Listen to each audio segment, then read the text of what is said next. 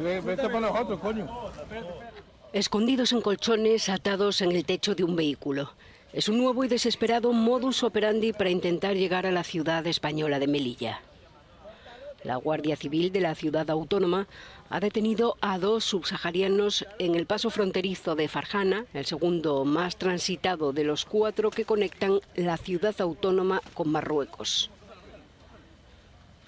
Los dos inmigrantes escondidos en los colchones se encuentran en buen estado y no han requerido asistencia sanitaria.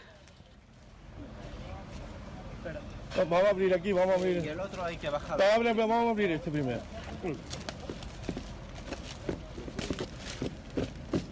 Vete que te estoy grabando, ¿eh? Menores. El conductor ha logrado abandonar el vehículo y huir hacia Marruecos antes de que pudiera ser detenido.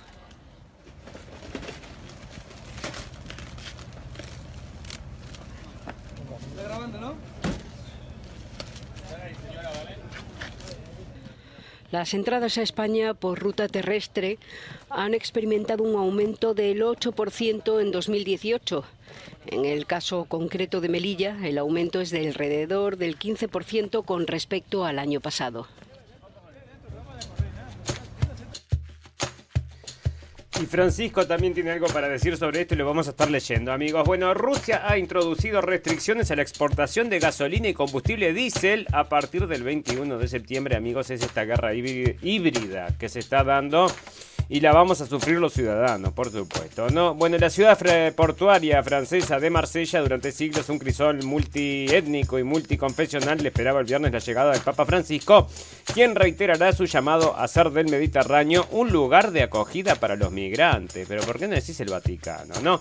Bueno, las alternativas vege- vegetales a la leche y la carne son especialmente útiles para el clima, según un nuevo estudio también pueden ser sanas, amigos. Bueno, prepárense para comer esto porque aparte de cuidarnos, el clima nos cuidan la salud. Para el final, noticias pum pum pum y muchas noticias más que importan y algunas que no tanto en este episodio número 18 de la temporada 6 de la radio del fin del mundo. Todas las verdades se ponen en juego. Se caen todos los ladrillos То как родного брата. Russia's Vladimir Putin sought to shape the Moviendo fichas. En un mundo de mentiras, la realidad supera la ficción. Y recuerda que lo escuchaste primero, en la radio del fin del mundo. La radio del fin del mundo.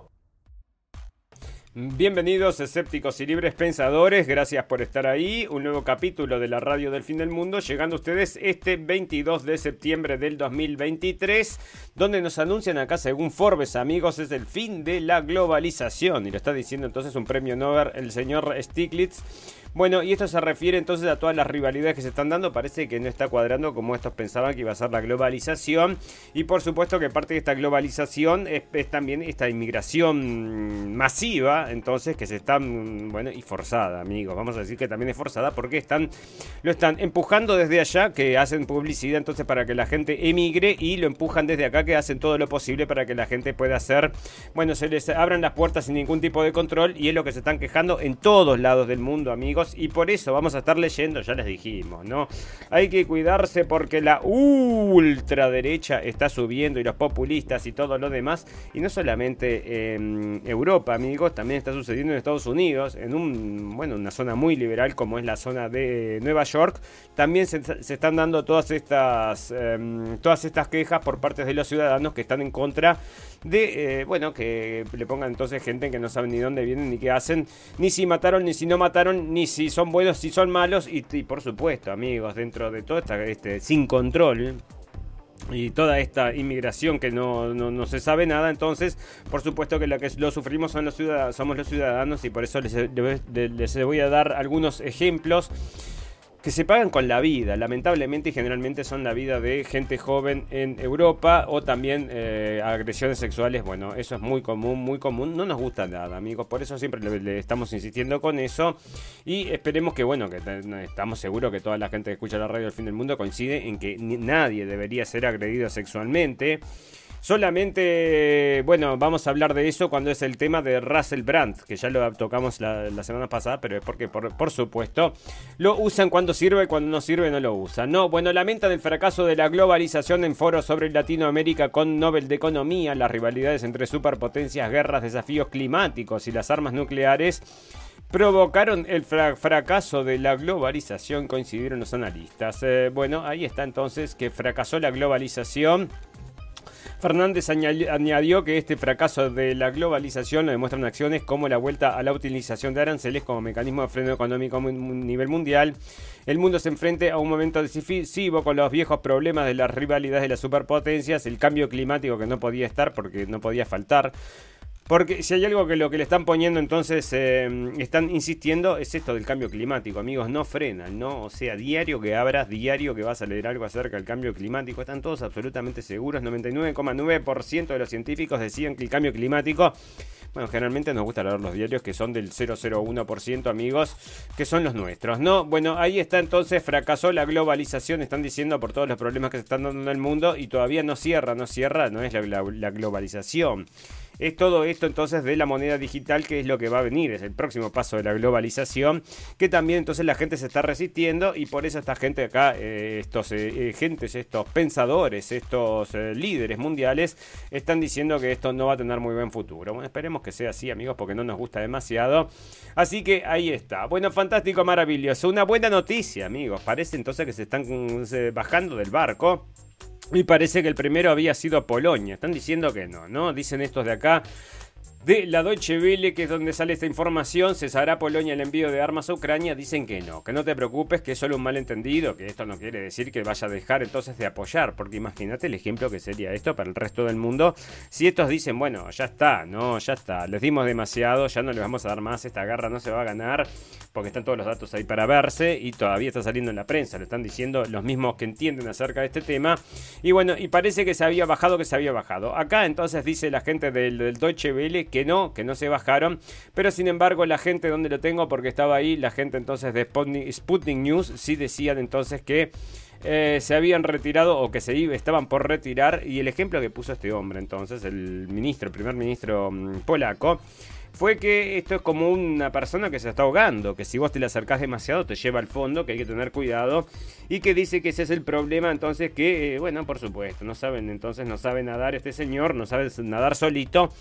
Necesita todos los salvavidas que le está mandando Estados Unidos, que le sigue mandando dinero, amigos, a pesar de las resistencias que hay dentro de los mismos gobiernos, mismo dentro del gobierno de Estados Unidos, y uno de ellos es el señor Rand Paul, el hijo de Ron Paul, bueno, se había opuesto a todo esto y dijo que no quería mandar ni un peso más a la gente de Ucrania. En un momento, amigos, la gente de Estados Unidos había dicho, este señor Rand Paul, efectivamente había dicho, bueno, está bien, eh, toda esa plata que le mandamos, pero ¿tenemos un control de dónde va a, mm, a dónde va a parar ese dinero? Bueno, parece que entonces vamos a votar, a ver si hacemos un control o no hacemos un control. La gente votó en el Parlamento de Estados Unidos, amigos, que no hacer ningún control, ¿no? Porque ya saben entonces a qué va y muchos de ellos deben estar recibiendo sus comisiones todas estas industrias armamentísticas, amigos, que, bueno, por supuesto, por supuesto les decimos siempre están haciendo la zafra, ¿no? Bueno, es solo un malentendido, está perdiendo Ucrania el apoyo de Polonia, por lo pronto no está claro el alcance de las declaraciones de Morawiecki. Este jueves el portavoz gubernamental de Varsovia precisó que Polonia enviará las municiones y materiales ya pactados a Ucrania, según informó la agencia de noticias polaca. ¿Y qué sucede, amigos? Esto es porque se vienen las elecciones. ¿Y cuál es la situación entonces? Que debe ser la situación como es en todos lados y por eso les dicen ultraderecha a todo el mundo, porque nadie quiere seguir adelante con esta guerra, amigos, porque para empezar, ya desde el principio estaba bastante confuso de por qué, por qué, por qué, y todo el mundo sabe que no es solamente buenos contra malos, ¿no? Siempre hay tonos de grises y es lo que la gente se ha puesto a observar y ha dicho, bueno, escúchame, no me vale morirme de frío, no me vale que todo esté más caro, que está todo subiendo, amigos, es un, bueno, es carísimo ir al supermercado en, esta, en este momento de, la historia. Y después tenés todo el tema este que va a afectarnos entonces con el tema de la, del diésel y de los combustibles, entonces que el señor mm, Putin entonces está frenando, ¿no? Y del gas y todo lo demás, ¿no? Y aparte le explotaron el Nord Stream 2, también eso dificulta las cosas. Bueno, La campaña electoral de Polonia, que son las elecciones que se vienen ahora, como les digo, entonces la gente no quiere tener nada que ver con esto y si este hombre sigue insistiendo en esta guerra, por supuesto que le va a pegar para atrás en las elecciones y exactamente lo mismo que está pasando en toda Europa, amigos, y por eso le decimos que esto de los populismos, la ultraderecha y todo lo demás, bueno, es como esta gente lo llama a toda esta gente que no quiere seguir con esta guerra y si es ultraderecha, entonces no querer seguir con la guerra, ¿qué es ultraizquierda? Ultraizquierda es querer seguir con la guerra, ¿puedes creer? Entonces, bueno, ultraizquierda entonces eh, era, ya no existe más, ¿no? O sea, no existe la ultraizquierda, existe solo la ultraderecha y la izquierda, que la izquierda siempre es buena y siempre hace cosas buenas. Entonces, bueno, implantes para controlar dispositivos con la mente ya puede probarse en humanos, amigos, y esto lo traíamos en el capítulo pasado me olvidé de leerlo, así que se los traigo ahora para que cualquiera que se quiera implantar entonces el Neuralink de la firma de Elon Musk puede ya tiene la aprobación para en un comité de revisión para iniciar el primer ensayo. Y mira cómo es, los amigos que están mirando la pantalla, ahí tiene como unos hilitos y supuestamente estos hilitos, según lo que yo entiendo, porque no, o sea, es lo que habían informado en un primer momento de que nosotros seguimos esta información. Bueno, estos hilitos irían conectados a distintas partes del cerebro para poder emitir entonces las señales eh, para que te, que te lee el cerebro, los hilitos te leen el cerebro y este aparatito entonces te manda las señales, ¿no? Bueno, en Neuralink, la empresa de chips cerebrales del multimillonario Elon Musk, anunció que recibió la aprobación de un comité de revisión independiente para iniciar el primer ensayo en humanos de su implante cerebral para pacientes con parálisis.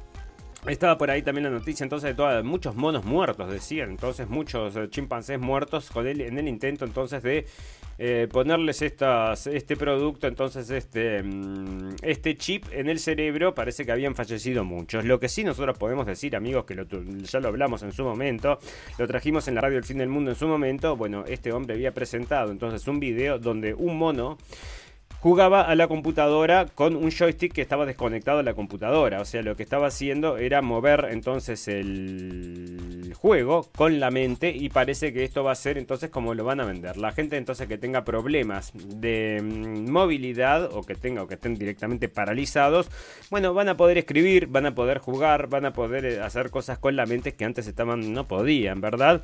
Así que bueno, esto parece que le va a abrir entonces las puertas a un nuevo mundo a muchísima gente en ciertas formas bueno, avanza, avanza, avanza. Para algunas cosas es muy malo, pero para otras cosas es muy bueno. Así que ahí está. Entonces, esta es la noticia que me quedaba la vez pasada, amigos. Pero esto ya se viene arrastrando hace tiempo. Ahora parece que ya está, efectivamente, se están poniendo en el cerebro de la gente.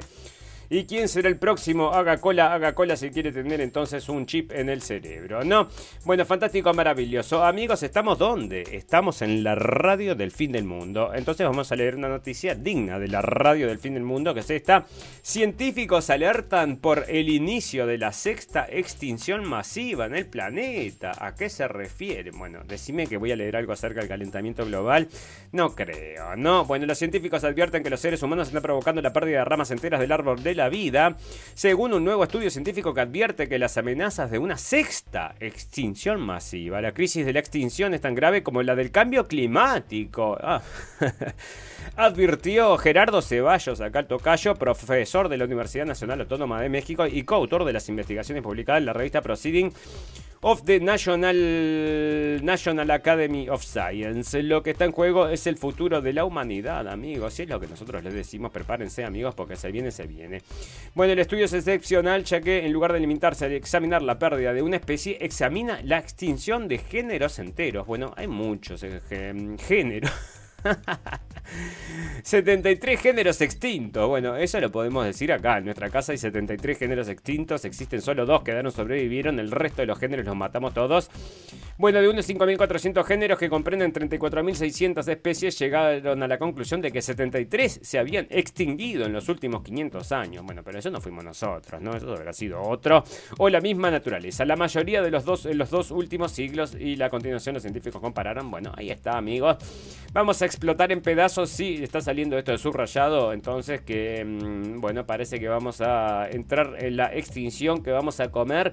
Nos van a faltar entonces las vaquitas. Nadie le importa, nadie quiere que comamos vaquitas. Igual ahora vamos a estar leyendo lo bueno y lo saludable y lo mm, delicioso ¿Qué son estas comidas hechas en laboratorio? Carne de laboratorio, croqueta de laboratorio y pollito de laboratorio, todo laboratorio. ¿Y te parece que es sano? Sí, sí, acá los eh, científicos están diciendo que es sano. Decime, ¿es seguro y efectivo? Absolutamente, seguro y efectivo comerte el churrasquito ese hecho en laboratorio.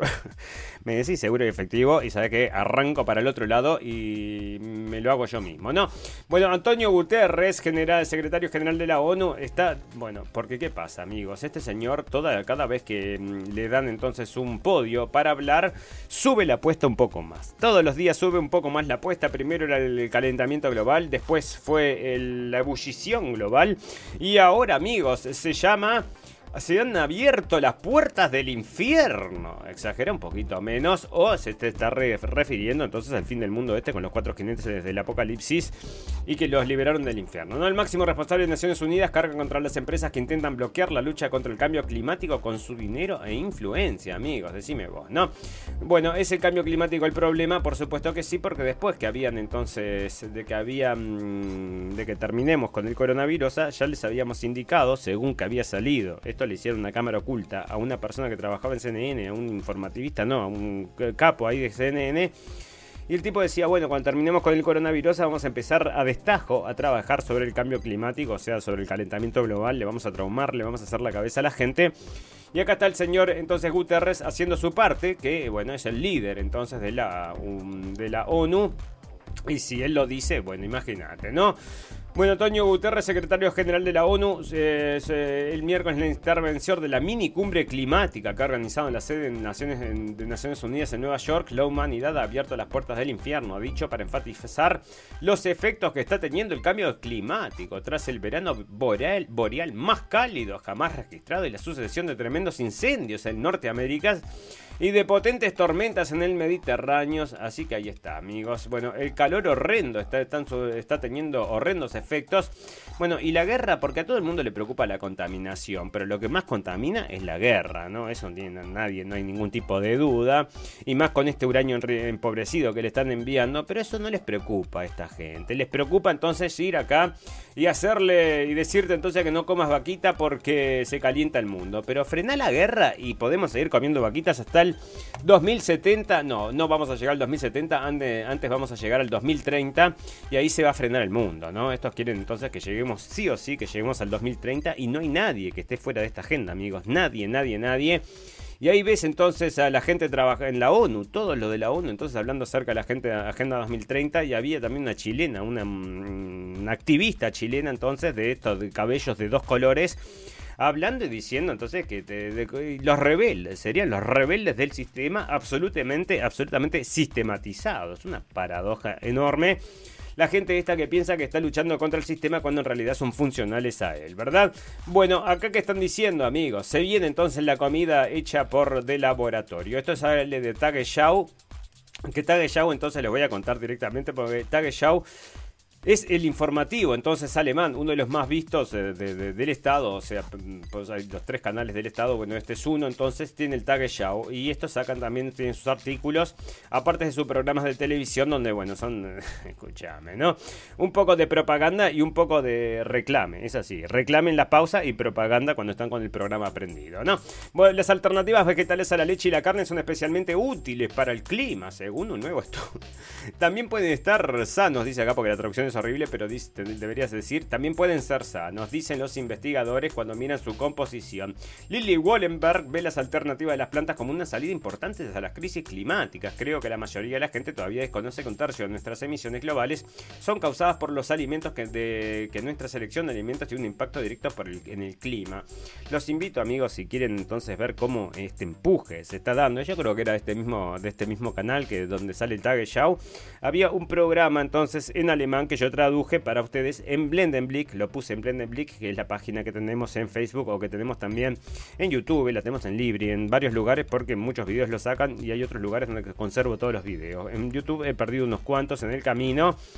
Y los de Putin, entonces, que tenían en un momento de, de, de un, día para el otro, dejó- dejaron de mirar esos videos la gente y es algo raro. O sea, los ocultaron definitivamente. Estábamos en un millón y pico de vistas de los videos de, mm, de Putin, que eran, son interesantísimos.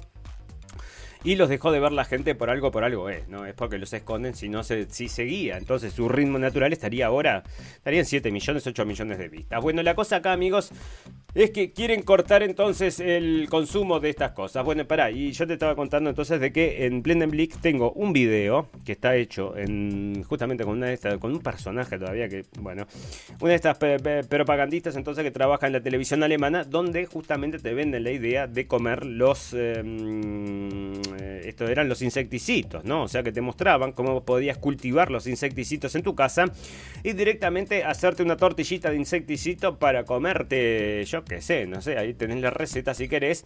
Y está en Plan de Blick, es uno de estos videos que están por ahí, entonces, eh, uno, de los- bueno, uno de los cuantos, unos cuantos de los interesantes que tenemos, porque son todos los videos que tenemos allí, son interesantes. Bueno, y entonces estaban empujando esto y lo siguen empujando acá también. Creo que la mayoría de la gente todavía desconoce las, eh, de que el cambio climático se, se refiere a lo que elegís para comer.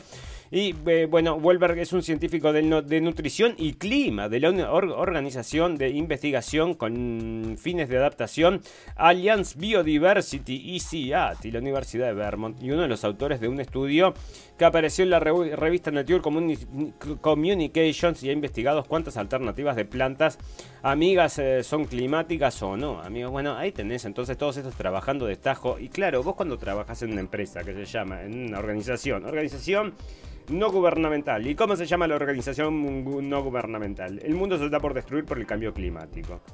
¿Qué va a escribir los autores que vienen de esta organización no gubernamental? ¿Van a escribir algo en contra? No.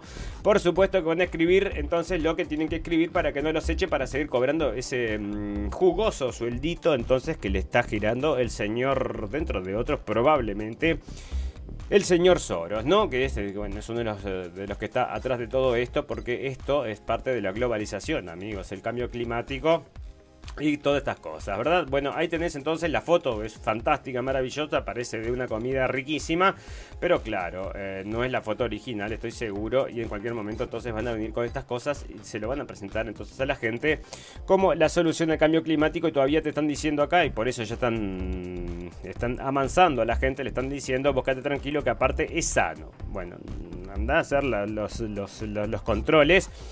Lo controlaste, sí, por supuesto que lo controlé. ¿Cómo lo controlaste? Le dimos de esto de comer por una semana a tres ratoncitos. ¿Y cómo le fue a los ratoncitos? No, dos se suicidaron y el otro se volvió ratoncita. Quiere decir que es muy saludable, así que podemos comerlo todos, que es más o menos como trabajan estos, ¿no? Bueno, ahí tenés entonces y Tagesschau, y esto se llama entonces eh, bien para el, para el clima y la salud, y está hablando entonces acerca del sustituto de la carne que no quieren que comamos más vaquitas, así que ahí está, ¿no?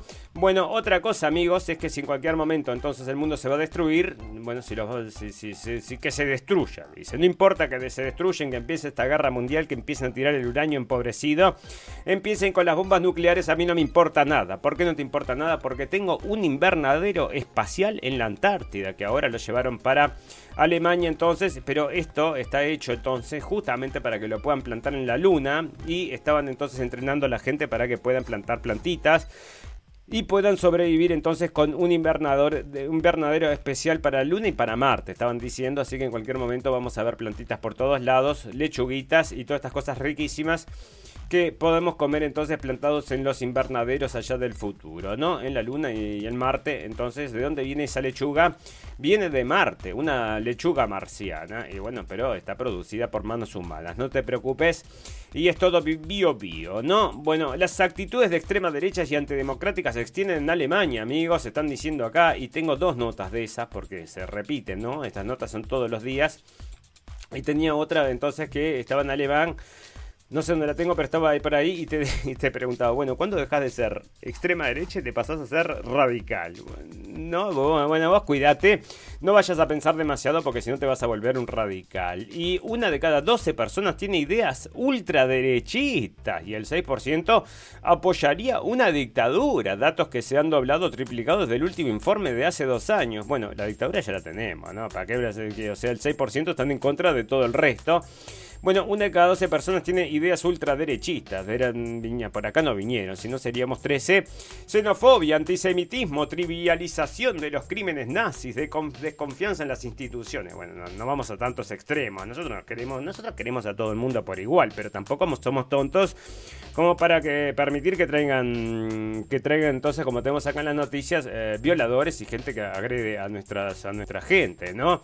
Bueno, las, actitudes, las actitudes de extrema derecha y antidemocráticas están cada vez más extendidas en Alemania, según un estudio encargado por la Fundación Friedrich Elbert que se realiza cada dos años. El trabajo liderado por tres profesores universitarios revela que uno de cada dos alemanes tiene una visión del mundo claramente de extrema derecha, lo que supone un rápido crecimiento en comparación con los datos de años anteriores que no superaba el 2% o el 3%.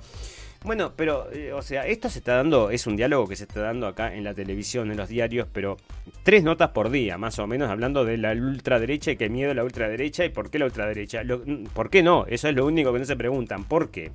¿Por qué aumenta? Eso no se lo preguntan, ¿no? Te hablan acerca de la ultraderecha, el peligro de la ultraderecha, de la conexión con, bueno, la historia y todas esas cosas que vos ya sabes, pero nadie se pregunta por qué. Y si alguien preguntara por qué, la respuesta sería, pero señores, están matando niños con cuchillos, están violando niñas, están, están pasando todas estas locuras que nadie las quiere. ¿A ustedes les parece que eso es ultraderecha? Yo no creo que sea ultraderecha, al revés, sería ultra izquierda. Vos querés lo mejor para tus para todos con, ciudadanos, ¿no? Y una parte del centro se ha distanciado de la democracia y se ha desplazado hacia la derecha, y otra parte se ha radicalizado, amigos. Y bueno, ahí está entonces, estoy seguro que podemos contarlos. Dentro de estos, entonces, uno de cada doce, estoy seguro que hay algunos que escuchan la radio del fin del mundo, ustedes extremistas, em, xenófobos y todas estas cosas, radicales. Bueno, dejen de escuchar estas cosas y pónganse en escuchar entonces el diario de, mm, el diario de las 8 que los les iba a decir una mala palabra que los matamos a mentiras, ¿no? Bueno, ahí está. Bueno, amigos, otra cosa que esto me pareció muy interesante, entonces que está sucediendo, entonces esto es en Estados Unidos. Resulta, mira esta historia, ¿no? Y esto sale del Jerusalem Post, entonces que se alegran entonces por esta noticia que está saliendo acá. Mira lo que está, mira lo que está sucediendo. Un condado de California cancela el mes de la herencia cristiana americana tras una feroz reacción. El órgano de gobierno elegido del condado revocó la proclamación tras la reacción de los judíos locales, la ACLU y otros, y otros, pero no pueden ser, en esta nota no te dicen cuáles son los otros, no, son solo dos, entonces la gente, los, la gente entonces de religión judía parece que no le gustaba que declaren el mes de em, Jesucristo, entonces de la herencia cristiana americana, es solo un mes, o sea, y era un pueblito de 20.000 personas, creo que era, 200.000, perdón, 200.000 personas era la ciudad entonces, y iban a declarar entonces el mes, eh, el mes de la, de la mm, herencia cristiana. No, parece que nos vamos a oponer entonces, y acá están todos, y salen el diario, salen dos o tres diarios entonces de allá de los amigos israelíes que están diciendo menos mal, ¿no? Menos mal que no hagan esto, que no hicieron esto, porque se ve que no les gusta, ¿no? Los cinco supervisores en el condado del Dorado, una zona rural con 200.000 residentes, el sur del lago Tahoe votaron 18 de julio para conmemorar cada julio el mes del Christian Heritage. La votación superó 4 a 1, aunque un supervisor, bueno, 5 a, 5 a 0 sería porque parece que eh, bueno, ahí está, ¿no? El lenguaje de la proclamación está tomando la plataforma del partido, de un partido político conservador formado en la década de 1990 que aboga por la gobernabilidad y los valores cristianos, llegando mm, en un momento de creciente sentimiento nacionalista cristiano de todos Estados Unidos. La proclamación decía que había mm, habido eh, intentar cambiar y distorsionar nuestra historia y ahí está, entonces. Quisieron entonces en Estados Unidos, un país que, bueno, imagínate, ¿no? Eh, te dicen, nosotros acá nos declaramos, este es el mes del cristianismo, vamos a hacernos el mes de la herencia cristiana. No, eh, no podés porque parece que me agrede. Pero escúchame, tenemos un mes de, tenemos un mes para cada cosa, ¿por qué no podemos hacer un mes cristiano? Parece que ofende a alguien. Y acá hay que ver entonces a quién ofende y por qué no lo quieren hacer. Y si fuera cualquier otra cosa, decime vos a ver si no estaría permitido, pero el mes cristiano no se puede hacer porque se quejan, se quejan, ¿verdad? Bueno, fantástico, maravilloso. ¿De dónde vienen estos muchachos? Mira el Papa Francisco con 5, 5 no, 5 mil entonces muchachos que están ahí festejando la integración y todo lo demás. Había una foto del señor Macron con esto, con dos personajes entonces que recién habían llegado en patera pero parecía salido de un, de un gueto, ¿no? O sea, lo único que faltaba, haciendo, haciendo señas de, de malas palabras todo como si fueran unos eh, gángsters. Y este hombre entonces ahí con esos personajes. Y todos muy contentos porque en ese momento vendían todo esto de todavía no, no, no había caído la gente entonces en esta inmigración. Y lo peligrosa que puede ser. Nosotros no lo decimos en todos los casos, por supuesto, amigos, sabemos diferenciar. Nosotros mismos somos inmigrantes, por eso no podemos decir que todos los inmigrantes son malos, no, no todos, todos los inmigrantes son malos y bienvenidos los que aporten, pero los que no aporten, para afuera, bien rapidito, que lo que yo digo, ¿no? Bueno, la ciudad portuaria francesa de Marsella durante siglos, un crisol multiétnico y multiconfesional, estaba el viernes la llegada del Papa Francisco, que retirará su llamado de hacer del Mediterráneo un lugar de acogida para los migrantes. O sea que el Papa, mm, el Papa progre, entonces, que quiere que, te, bueno, que quiere la inmigración masiva, que se- no se había dado desde la Segunda Guerra Mundial, según están saliendo en las notas este traslado de personas de un lado para el otro. ¿Y por qué los querés a todos, Franciscos, entonces, en Europa? ¿Por qué no te los llevaste a todos para el Vaticano, que tienen un, bueno, tienen bastante lugar, bastante dinero?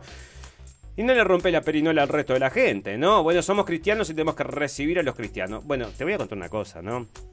Yo conocí un muchacho africano, que había un inmigrante africano, mmm, cristiano, muy cristiano él, y eh, mm, hace muchísimos años, ¿no? Y nos se dio una charla entonces con él y, él me decía que efectivamente, él me decía que, mm, nosotros no podíamos ser descendientes de los humanos, de los, perdón, descendientes de los monos, y yo, en ese momento yo creía, efectivamente hace 13 años, creía en estas cosas, amigos, y le digo, pero que vos crees que no somos descendientes de los monos. Dice, no, ¿vos viste alguna vez un mono con los hijos?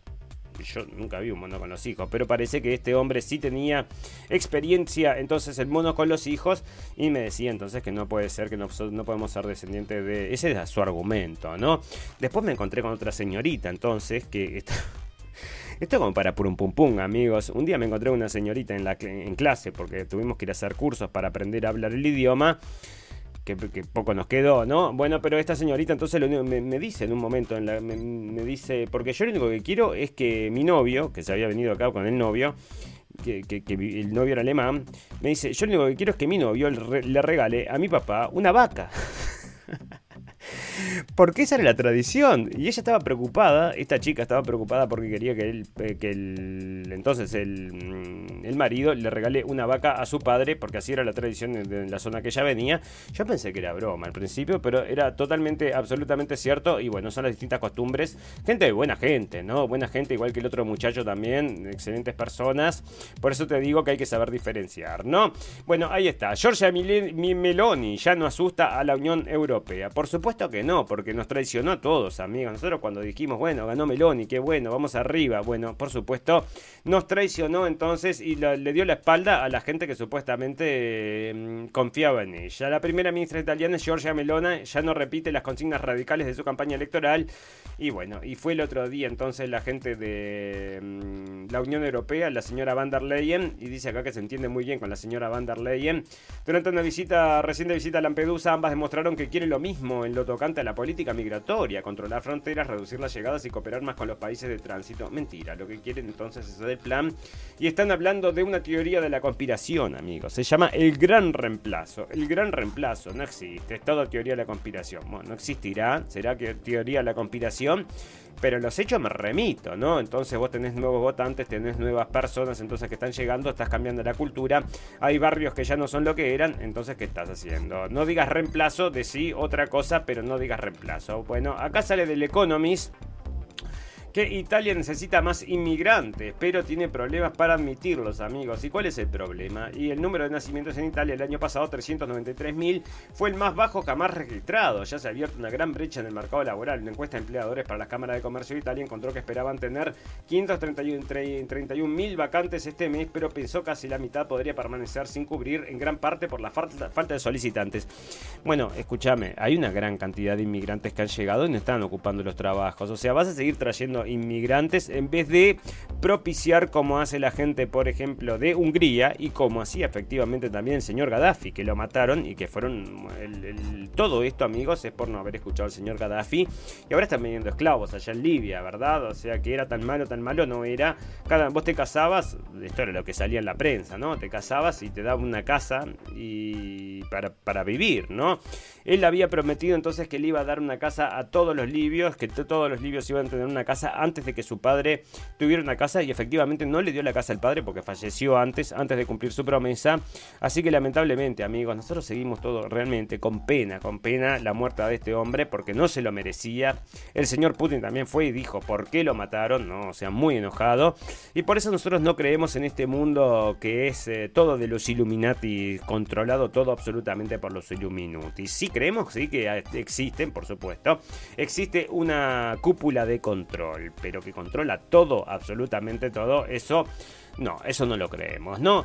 Bueno, acá está entonces, eh, ¿y por qué no? y- bueno, lo que les quería decir entonces que lo que hacían entonces era estimular los nacimientos. ¿Cómo, cómo estimulas los nacimientos? Bueno, vos tenés una pareja que se casa. ¿Qué quieren hacer, muchachos? ¿Quieren tener hijos? Sí, queremos tener hijos. Bueno, le vas a pagar 3 mil dólares por cada hijo que tengan. Bueno, por cada hijo que tengo 3 mil dólares o más, no me acuerdo cuánto era, pero les daban entonces una gran cantidad, una cantidad de dinero entonces para que pudieran sobrevivir y estimular entonces el nacimiento de niños y así, bueno, recuperar entonces la población que supuestamente van perdiendo en vez de traer gente de otros lados sin experiencia, porque obviamente si no están ocupados los, puertos, los puestos de trabajo es porque ya no se van a poder ocupar, ¿o qué? O vas a tener que traerlos, formarlos y después recién van a estar listos para trabajar. Pero te va a llevar mucho tiempo. Te va a llevar más tiempo entonces que tener eh, hijos propios, ¿no? Bueno, ahí está. La oleada de inmigrantes que suspendió trenes en México comienza en la industria migratoria del Darién. Ya estuvimos hablando de esto, que es un gran negocio. Lo mismo decía, y a esto me quiero detener. Bueno, me quiero detener eh, para hablarlo detalladamente, no detalladamente, pero quiero poner la atención entonces al tema este porque estaban hablando la señora Meloni y la señora Van der Leyen, decían que toda esta gente estaba siendo traída por traficantes. O sea, lo que están aceptando esta gente, amigos, es que de toda la, gente entonces que están recibiendo, lo único que le están haciendo es el negocio a los traficantes. Quiere decir que todas las cosas, muchas de las cosas malas que suceden en el mundo, que se nutren con la plata, por ejemplo, con el dinero, de los traficantes, de la droga, de la prostitución Bueno, esta gente, entonces la Unión Europea es activa participante de ese negocio. Y decime vos, ¿no te parece raro? Si todo el mundo sabía que esto se estaba manejando por traficantes, entonces ¿por qué eh, seguís haciéndoles el negocio? Y eso es lo que me parece muy raro. Bueno, no me parece muy raro, me parece que es todo armado, ¿no? Bueno, acá entonces la in- industria migratoria del Darién, que era la industria esta de, mm, de la inmigración que estábamos hablando el otro día. Qué bueno, que también. Entonces te ofrecían distintos servicios para que puedas ir eh, caminando, entonces llegar a Estados Unidos, hasta la frontera de Estados Unidos, donde estaba llegando gente, como les decíamos, de Vietnam, bueno, toda Sudamérica, y aparte de Vietnam, de África, de, distintos países de África, y también entonces distintos lugares de Asia y de todos lados, ¿no? Llevaba gente de todos lados y nadie sabe cómo llegan, entonces nadie ya sabe cómo llegan, llegan entonces en aviones. ¿Quién les paga los aviones? Porque te vale 6.000, ¿cuánto vale un avión? Entonces 1.800 dólares te vale, será desde Asia hasta Estados hasta México, más o menos 1.500, 1.800, bueno, para eso sí tienen. Y después a vivir a Estados Unidos, y están, bueno, ya te digo, están quejando también en Estados Unidos, ¿no? Bueno, inmigrantes en Alemania, ¿puede Alemania aceptar más? Acá había comenzado todo, entonces está una nota, pero absolutamente buenista, entonces, que te dice que efectivamente todos son bienvenidos y que tienen que ser más bienvenidos. Y yo te digo, yo le pondría el ojo a ver quién entra y quién no entra, porque esto es como una discoteca, no, no dejan entrar a todo el mundo a una discoteca, ¿verdad? Tienen una... mm, Se fijan entonces, estás muy mal, no te dejo entrar. Bueno, aparece entonces que esos controles no existen. Bueno, ¿y de qué trabajan entonces mucha de la gente que vive en México? Amigos, están saliendo informes ahora y esto me parece interesante comentárselo a los eh, hermanos mexicanos, a los amigos mexicanos y a todos los amigos de toda Sudamérica que sepan cómo es esto. Bueno, ¿quién emplea a los amigos mexicanos? Entonces, bueno, los carteles mexicanos se ubican como el quinto mayor empleador de la nación. O sea que las grandes empleadores de la nación son eh, multinacionales y tenés acá una multinacional, la de la droga, entonces que está haciendo, empleando a la gente y ahí tenés, ¿no? Dice entonces en su estudio publicado el jueves en la revista Science, encontró que 175 mil personas en México se están empleadas por 150 grupos de carteles diferentes. Los investigadores dijeron que el estudio que, este estudio puede ayudar a los analistas y gobiernos que han luchado durante mucho tiempo para entender los carteles y encontrar una mejor manera de, salir de este ciclo de violencia. Ahora, está bueno es esto de que esta inmigración sin ningún tipo de control, entonces vos tenés, eh, querés introducir, por ejemplo, tu cártel a Estados Unidos y los metés con los refugiados. Y es exactamente lo mismo que está pasando, amigos, con todos estos radicales, que son los radicales estos de, mm, de allá que vienen de ISIS y todos estos. Claro, vos cuando tenés una gran cantidad de gente, un barrio, que ya son, es un barrio absolutamente ocupado por gente de una sola cultura, bueno, es mucho más fácil que vayas ahí, te metas y vayas a convivir y si querés hacer algún tipo de mm, ataque terrorista, lo que sea, estás ahí cubierto, ¿no? Bueno, así que estas cosas van a seguir pasando, amigos, porque mientras no le pongamos el ojo y todos con este buenismo mm, que está reinando en el mundo, y bueno, peor para nosotros entonces los pobres mortales. No, bueno, esto sale de Houston Today, amigos, y están hablando acerca del calentamiento global y esto es por los incendios de... Los incendios que, que están ocurriendo en Canadá y ahí, bueno, por supuesto que son todos motivos de los mismos motivos que siempre estamos leyendo, ¿verdad? Actitudes de extrema derecha y antidemocráticas se extienden en Alemania según un estudio, uno de cada 12, acá está el otro entonces que les contaba de cuándo realmente se considera extrema derecha. A menudo, a se, se discuten de extrema derecha, fascistas o populistas de derecha. Y algo voy a aclarar acá, amigos, que yo, o sea, para entender el concepto, en mi forma de entenderlo, mm, vos no podés ser por ti solo, nadie te puede decir fascista, porque si alguien te dice, sos un fascista, no, no puedes ser fascista, porque fascista precisás al Estado, solo el Estado puede ser fascista, una persona no puede ser fascista. Vos podés comulgar con las ideas fascistas, pero vos precisás al Estado, el Estado es fascista, no las personas son fascistas, y sin embargo lo están, bueno, lo están llevando entonces como que fuera mm, una característica que se puedan poner, en- las personas pueden ser fascistas, vos precisás siempre al Estado, vos que vos creés que entonces que lo mejor sea eso, entonces ahí que sos, sos de extrema derecha, a menudo se discuten de extrema derecha, fascistas o populistas de derecha, pero ¿dónde está la diferencia cuando se considera extremo de derecha, amigos? Y bueno, y probablemente si ustedes quieren, entonces acá están los canales, esto que les digo, propaganda pura y dura, pero, pero, te digo la verdad, vos sabés que yo no, miro el informativo, ¿no? Por supuesto, pero bueno, hago un recorrido entonces en YouTube y en los canales de YouTube, en Libri, en Bichute, en todos los lugares donde mm, vemos videos prohibidos y no prohibidos. Y vemos también lo que dicen en la tele, amigos, y bueno, ya sabemos eh, de qué viene todo esto. Y si usted quiere saber entonces cómo se define si es usted, eh, si es un populista, si es de derecha, si es un fascista o si es un mar en coche, venga a verlo acá entonces porque acá se lo van a decir y bueno, cualquier cosa, entonces todas de estas cosas son todas malas y ninguna de ellas es buena. ¿Y por qué la gente se vuelve de ultraderecha? Y bueno, te vuelves de ultraderecha porque no quiere una guerra, no quiero seguir pagando carísimo todas las, las compras y sos ultraderecha, si serás ultraderecha, los ultraizquierda quieren seguir con la guerra y quieren seguir pagando todo carísimo y explotar el Nord Stream 2 y todo lo demás, ¿no? Bueno, Rusia introduce restricciones a las exportaciones de gasolina, diésel y gas, entonces, y esto ya viene, bueno, estaba ahí. Entonces va a ser a partir del 21 de septiembre y esto ya te digo que nos va a estar pegando a la gente de la Unión Europea.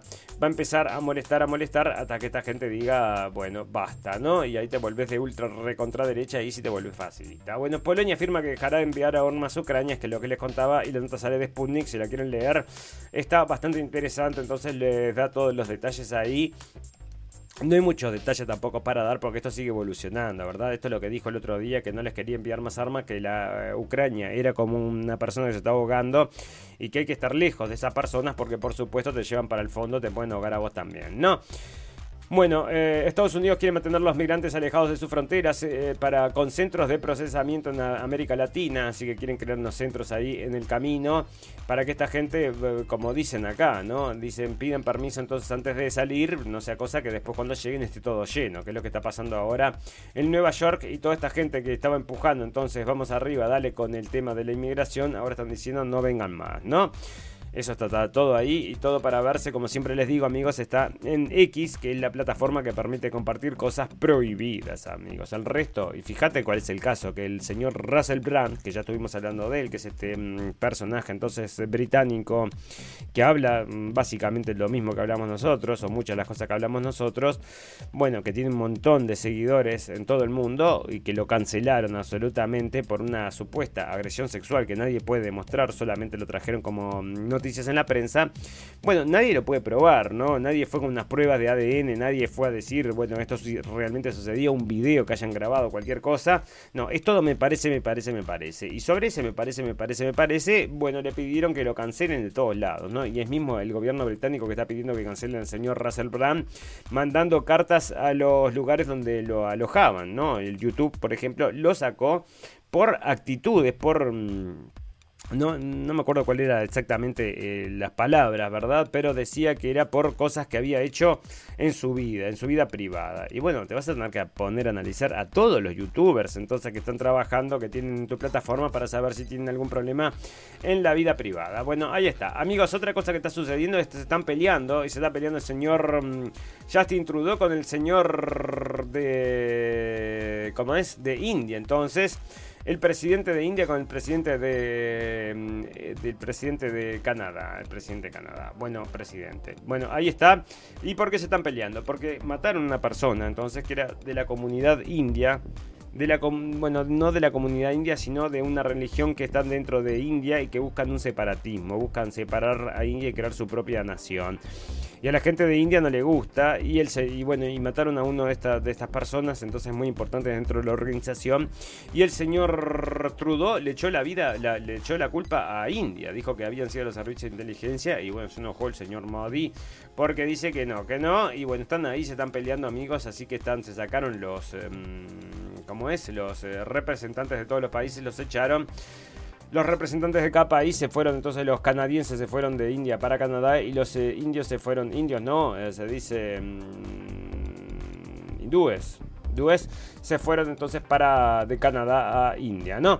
Bueno, el misterio del F-35 hallan los restos del jet perdido. Los restos fueron encontrados al norte de Charleston, Carolina del Sur, un día después de que un piloto en una misión de entrenamiento salió expulsado del avión y los militares pe- perdieron el rastro del jet. Andás a ver si no estaban preparando hacer algo con esto, amigo, porque es muy raro, ¿no? Que pierdan el avión, después lo encontraron, ahora sí lo encontramos. Pero ¿y cómo vas a perder un avión de no sé cuánto? A ver si dice acá cuánto valía, porque era un fangote de guita, es algo increíble la cantidad de dinero que cuesta ese avión. Y lo perdieron porque no tenía un GPS, una cosa muy extraña. Y ahí está la historia, amigos, para bueno, es como para purum pum pum, ya les digo, porque era, no, no vamos a perder un avión, entonces no por lo grande, sino por lo caro, es algo medio raro, ¿no? Bueno, ya está. Bueno, amigos, una cosa, usted tiene problemas de salud, sí tengo problemas de salud, y ya les hablamos de esto, y se llama del seno trasplante, y está saliendo nuevamente en la prensa, o sea que esto ya tiene unos cuantos meses, o quizás ya un año y algo, entonces que estamos hablando de los senos trasplantes. ¿Y qué son entonces? Bueno, vos precisás cualquier tipo de. mm, cualquier tipo de. mm, repuesto para tu cuerpo. ¿Y quién te lo puede dar? Te lo tiene que dar entonces un humano. No, no es necesario, te lo puede dar un cerdito. El riñón de cerdo registra un récord de dos meses en cuerpo donado. Lo que suplanta, esto está traducido en un, cuerpo, ¿no? Eh, lo que suplanta de- la esperanza para trasplantes y de animales a humanos. Y esto ya les contamos, amigos, que ya lo habían hecho. Entonces lo tenían un criadero de estos cerdos genéticamente modificados en Argentina, ¿no? Así que ahí está. Y dice: el riñón de cerdo genéticamente más largo que ha funcionado dentro de un ser humano, ya ahora es fallecido, ¿no? Y al empujar los límites de la investigación con los muertos, los científicos aprendieron lecciones críticas que se preparaban para compartir con la administración de alimentos y medicamentos, con la esperanza que eventualmente probar los riñones de los cerdos en humanos vivos. Así que ya está, ponete entonces, eh, después de poner eh, el chip de Elon Musk, podés ir corriendo y ponerte el hígado de los chanchitos, ¿no? Algo interesante, amigos, que están hablando acá de Argentina. Una noticia interesante de Argentina, aparte de todo. Bueno, amigos, se viene la noche para Argentina, ¿no? Yo te digo la verdad, no me gusta nada lo que está pasando allá. Con el señor este Milei, entonces, que mucha gente le gusta, pero mm, para mí es un engaño, ¿no? Mm, estoy seguro que es un engaño. Bueno, pero pe- esto sale de allá de Gualeguaychú, amigos, y los preocupa a los productores de la zona de Gualeguaychú la presencia de aviones extraños, de extraños aviones que dejan estelas en el cielo. ¿Qué son estas estelas en el cielo? Es algo que hablamos a menudo acá en la radio El Fin del Mundo, amigos, se llama geoingeniería, o sea que esto es, esto efectivamente se llama eh, cloud dimming, sun dimming o cloud seeding, ¿no? Sembrado de nubes o disminución del, del, del, del sol, porque esto es lo que hace entonces después de que te mandan todos estos aviones así, con todos estas, estos gases que quedan flotando en el cielo, el sol pasa, pero pasa filtrado y bueno, el calentamiento global no se, no, ya no calienta, no calienta, ¿no? Bueno, el productor ahora Pico la Roman, bueno, otra cosa que están falleciendo abejas como locas, ¿no? Y mucha gente dice, che, ¿no será esto? No, no creo, ¿no? Dioruro de plata parece que era un producto cancerígeno el que hacía, que hacía mm, eh, llover. Y bueno, y nadie se pregunta, entonces, yo te digo, yo sé como 12 años que estoy con esto, o sea, cuando lo vi por primera vez me pareció rarísimo. Lo comenté y me decían, no, esto es lo más normal del mundo, no te asustes. No pasa nada, no pasa nada, y la gente lo toma como algo normal, o sea que está mm, normalizado entonces en la cabeza de la gente y nadie se pregunta nada si no viene a decírtelo. Como venimos nosotros en la radio del fin del mundo, nadie se entera de que esto entonces, este, mm, bueno, acá están informando ahora, pero nosotros tenemos una página que se llama Vigilante de la Geoingeniería, donde juntamos todo el material que tiene que ver con todas estas cosas, amigos de Geoingeniería, cualquiera que le interese, está gratamente invitado a visitarlo para informarse, porque nosotros nuestra intención entonces es informar a la gente para que sea más libre, amigos. La única forma entonces de que podamos em, de que podamos ser libres es saber de que de, saber, saberlo, saber, saber, ¿no? Bueno, la justicia da la razón a los padres de un alumno asmático que fue aislado por no llevar mascarilla. Esta es una noticia que tenía hace tiempo, amigos, guardada, se las quería leer porque me da una alegría enorme. La justicia da la razón a los padres de Leo, un niño que fue aislado del resto de sus compañeros en un colegio de Granada en 2021 por la imposibilidad del pequeño de llevar mascarilla por sufrir un tipo de asma episódico frecuentes con inflama- inflamación pulmo- pulmonar por cambio de temperatura y otras condiciones. O sea que porque era asmático y no tenía la no se podía llevar la mascarilla, lo aislaron, amigos. Todos estos, bueno, yo te digo. Y ahora le ganaron el juicio y ojalá también que le hagan un juicio entonces por daños y perjuicios a todos estos entonces que se metieron en eso. Y le saquen bastante platita que es lo que se merecen. No, bueno, ahí está. Bueno, ¿qué sucede acá, amigos? Y esto, bueno, acá en este mundo progre, entonces cada vez está más loco. Bueno, tenemos una nueva representante de la línea Dove. La línea Dove es esta línea de cremas, no sé qué, no sé cuánto, ¿no? Y a quién eligen entonces a una señora un poquito pasado de peso. 21 años tiene esta gurisa, ¿no? Horrible. Está mal, ¿no? Yo no puedo creer entonces, porque están empujando estas cosas. Después dicen, no, que tiene que ser todo saludable por el, por el cambio climático, tenemos que estar todos saludables. Y empujan entonces todo esto con esta chica de Black Lives Matters y todo lo demás, amigos. Y bueno, y ahí está, pasada, absolutamente pasado de peso, y va a ser la nueva estrella de Dove, amigos. Y esto dice entonces, a ver, para ver si ya me lo tradujo. Dice, esta es la mm, Siana Bryant. Bueno, es contratada por Dove para promover la liberación gorda. Liberación gorda, entonces por supuesto que esto sí que es liberación gorda. Ahí tenés el ejemplo de liberación gorda. 21 años. Y esta, entonces esta situación me parece que no es sano, ¿no? Mm, Yo no creo. Y bueno, no creo que esta gente le preocupe demasiado porque nos están dando todos estos mm, productos de, laboratorio. Y a la misma vez nos... mm, Bueno, escúchame, todo lo que nos dan es para el mal. Muy pocas cosas para el bien. No, bueno, fantástico, maravilloso. Amigos, vamos a empezar a cerrar este capítulo. Como venimos y ya venimos otra... Como siempre nos atrasamos, ¿no? Bueno, va a ganar el señor Trump, ojalá. Ahí está, si es que lo dejan participar porque lo quieren mandar preso, ¿no? También hay, bueno, muchas noticias, amigos, pero vamos a hablar un poquito de esta guerra. Les quiero comentar dos, tres cositas. Así que vamos a hacer una pausa, escuchar un reclamilio y ya volvemos para hacer el cierre de este programa que siempre pasa volando, volando. Escuchanos en Radio Revolución 98.9 La Plata y NDR Radio 103.9 San Bernardo. La radio del fin del mundo. Con una mirada escéptica y libre pensadora. Seguinos en Facebook, en nuestras propuestas de información. La radio del fin del mundo. Podcast radiovisual. Blendenblick. Página de videos informativos. Fantástico amigos. Bueno, ahora estaba pensando, les quiero decir a los que no les di, a los que no han escuchado esto, pero los invito a todos amigos, si tienen algo para decir, algo, cualquier cosa, lo pueden escribir entonces en los comentarios. Que no hay problema, critiquen, critiquen o digo, digan lo que se les ocurra, no pasa nada, ¿no? O sea, nosotros invitamos a que esto sea también interactivo, así que si lo quieren hacer pueden comentar lo que se les ocurra, ya sea bueno o malo.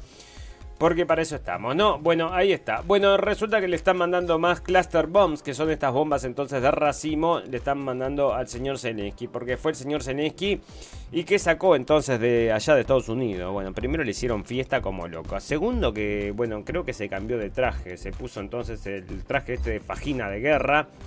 Che, pero Zelensky, ¿vos cuándo estuviste en el ejército? Nunca estuve en el ejército, yo era actor. Ay, pero ¿por qué estás todo el día traje de fajina como si estuvieras en la guerra? Bueno, es porque estoy en la guerra, pero en los despachos de la guerra, dice el señor, entonces que está representando un papel, y es el papel de tipo Rambo, ¿no? Vestido todo de guerra, pero nunca fue a la guerra, ¿no? Bueno, ahí está, porque pide mucho, mucho, le dio 235 millones de dólares, le dieron. Le iban a dar entonces como 23 millones, pero parece que hay gente que se opuso y bueno, hasta ahora entonces algunas cosas ha conseguido, entre esas cosas han sido las bombas de racimo, ¿no? Bueno, ahí está, mucho problema con la exportación de granos que está dando problemas amigos y el discurso final de Zelensky en Washington busca sensibiliz- sensibilizar a ciudadanos de, Estados, de la Unión Europea sobre la guerra de Estados Unidos, porque esto precisa entonces eh, dinero, ¿no? El presidente ucraniano Volodymyr Zelensky finalizó su visita a Washington con un discurso conmovedor dirigido a sensibilizar a los estadounidenses sobre la cruda realidad de la guerra y resaltar los valores compartidos entre las dos naciones, con el objetivo de mantener su respaldo ante Rusia. Y bueno, ahí tenés entonces porque tiene que convencer a un pueblo, ¿no? Para que le den la plata y a nosotros no nos convenció. Ya te digo, va a ser difícil. Bueno, vamos entonces a pasar a hablar unas cositas de salud y ya nos tenemos que retirar. Se nos va el tiempo, ¿no? Se nos va el tiempo. Pero mira, esta es curioso, ¿no? Esta es una señorita entonces que era vegana y ahora se cambió y está comiendo solo carne y dice que tiene la piel mucho más eh, limpia y que está mucho mejor. Y bueno, esta es la dieta que seguimos nosotros, ¿no? 100% carnívoros. Y bueno, te va, te, te- te va a ir mal, te va a ir mal. Bueno, peor me va a ir comiendo plantitas que no me gusta. No, bueno, ahí está. Bueno, salud amigos, y nos vamos a retirar. Tenemos dos tres noticias de salud. Una es que están sacando acá en Business Insider un artículo acerca de cuando estornudas, cuánto viajan los... eh, porque esto ya lo hablamos el año pasado, lo están repitiendo, ¿no? O sea, no es que repitan el informe, sino que están repitiendo la idea, que es hacer un análisis acerca de cuando estornudas, cuánto viajan las partículas. Y acá te dicen cuánto viajan las partículas y cuánto pueden contagiarte y todo lo demás, porque vuelven, vuelven con todo esto, amigos. Y lo que no van a volver entonces, ¿de dónde salió? ¿De dónde salió del laboratorio? ¿O salió de.? Y bueno, y si salió del laboratorio, ¿qué pasa? Dicen los médicos. Salió del laboratorio, yo tengo que tratar igual con los síntomas, ¿verdad? Tengo que curar a la gente, aunque haya salido del laboratorio. Bueno, pero si es de un laboratorio, entonces. Vamos a, pensar entonces en, la solución. Capaz que la solución también venía junto con el problema y no se lo podés recomendar a la gente si sabes eso, ¿no? Bueno, 143% de aumento en turbocánceres, amigos. ¿Por qué? Porque nadie sabe, nadie sabe. Y muertes, muertes, exceso de mortalidad terrible. Entonces, si lo estamos registrando, tenemos mucha, muchas noticias entonces de gente falleciendo. Y ahora, por ejemplo, es el caso entonces, en caso que, bueno, yo lo fui a comprobar rápidamente, fui y escribí el nombre de esta chica y le escribí entonces el producto al lado y salió que efectivamente estaba llamando a que te pongas el producto. Y ahora fallece con 27 años de un ataque al corazón en la casa o de un- una cosa mm, de forma repentina. Y nadie se pregunta, tenemos varias, varias noticias más acerca de eso, pero este es el caso entonces más cercano de, en el tiempo porque sucedió hoy. Y Maddie Cusack, la futbolista de 27 años que militaba en Sheffield United y había tenido una trayectoria en Aston Villa, Leicester, Birmingham y Nottingham Forest. Bueno, y falleció, amigos, ya les digo, producto de que nadie sabe, nadie sabe. No, no es que nadie sepa, nadie quiere saber o nadie quiere que vos lo sepas, que es la otra cosa. Fantástico, maravilloso, amigos, nos vamos a retirar si nos retiramos. ¿Y cómo nos retiramos con las noticias del final? Noticias que decís, cerrá y vamos. Eh, noticia que decís. Cerré y vamos, no quiero escuchar más noticias y es efectivamente lo que hacemos, amigos. Y vamos a leerles una noticia de esta purum pum pum, que debe ser purum pum pum, de purum pum pum del año, purum pum pum del siglo, purum pum pum de, toda la, de la historia de la humanidad. Porque mira esto, ¿no? Resulta que, escucha esto, esto es como el caso de que se fueron a la luna y después no pudieron volver porque perdieron todos los papeles. Bueno, escucha esto, la NASA pudo detectar vida en Marte en 1976, hace 50 años, pero la destruyó accidentalmente al no re- realizar adecuadamente las pruebas que lo hubieran corroborado. La teoría fue planteada el pasado mes de junio en un simposio en Ámsterdam por Dirk Schulze Marx Cook, profesor de astrofísica en la Universidad Técnica de Berlín. Ya encontramos vida en Marte hace 50 años, pero la matamos sin querer, dijo concretamente durante la intervención. La tesis se remonta al año 76, cuando las ondas Viking 1 y 2 del programa de exploración marciano de la NASA aterrizaron en el planeta rojo y realizaron operaciones de recogida y análisis de muestras con los instrumentos con los que estaban equipadas. Las ondas hallaron sustancias orgánicas cloradas, elementos ya encontrados posteriormente por otras misiones como la Phoenix o y no sé qué, no sé cuánto, ¿no? Y otras eh, Perseverance. Pero en aquel momento se creyó que eran fruto de la contaminación orgánica de los posibles instrumentos cuando fueron enviados a la Tierra. Al estar clorados, eso sí resulta imposible saber si las sustancias derivan de procesos biológicos o bien, por el contrario, de reacciones químicas abióticas y sin relación alguna con la vida. Así que ahí está, ¿no? Tenés entonces un científico asegura que la NASA encontró vida en Marte hace 50 años pero la destruyó por accidente. Y bueno, típico entonces de los humanos, dicen los marcianos, y se ríen a carcajada, les pasa a menudo. Hace 50 años descubrimos la vida, sabíamos que estaban los marcianos ahí, pero matamos todo, eh, matamos todos los registros. Como fuimos a la luna también y se nos perdieron todos los papeles, no podemos volver. Che, pero estos humanos es como el pato criollo, ¿no? Un paso y una metida de pata. Bueno, fantástico, maravilloso, amigos, nos tenemos que retirar.